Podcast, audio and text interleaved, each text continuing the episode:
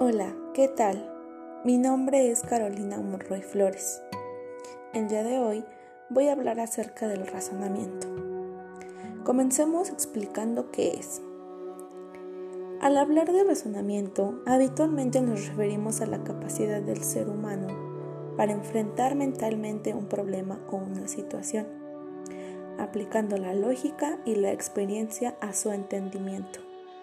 Es decir, que el razonamiento es un rasgo característico de la especie humana, ya que es un proceso intelectual y lógico, que a través de argumentos alcanza conclusiones. Existen diversos tipos de razonamiento. En este caso, solo mencionaremos los principales, que son cuatro.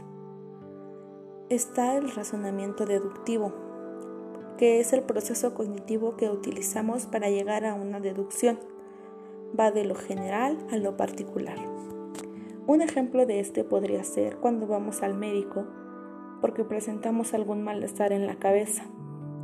El médico, aplicando sus conocimientos, al revisarnos, podría decirnos que se trata de una migraña, de un dolor de cabeza simple o de algún tumor. Está el razonamiento inductivo, que en este caso es el proceso inverso al deductivo, en el cual se parte de la información particular para llegar a una conclusión general. Es el que se utiliza a la hora de tomar decisiones. Un ejemplo de este puede ser cuando hablamos de algún problema. En este caso puede ser la problemática del calentamiento global. Es un tema en específico, pero podemos ver las características, lo que lo causa y lo que lo lleva a generarse. Está el razonamiento hipotético deductivo. Este es la base del conocimiento científico, siendo uno de los que más se apega a la realidad y a la comprobación de las premisas. Aquí podremos utilizar el ejemplo de un conocimiento científico empírico.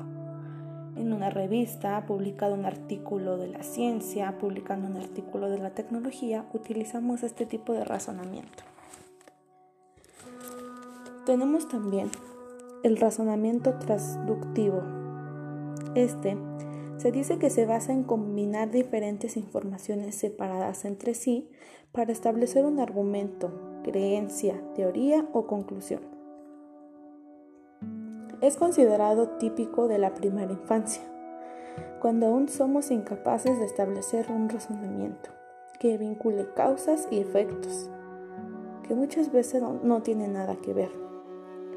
Un ejemplo de este razonamiento traductivo puede ser cuando se empleaban las fórmulas matemáticas, la teoría de la evolución, la creencia de que llegamos al mundo a través de Dios.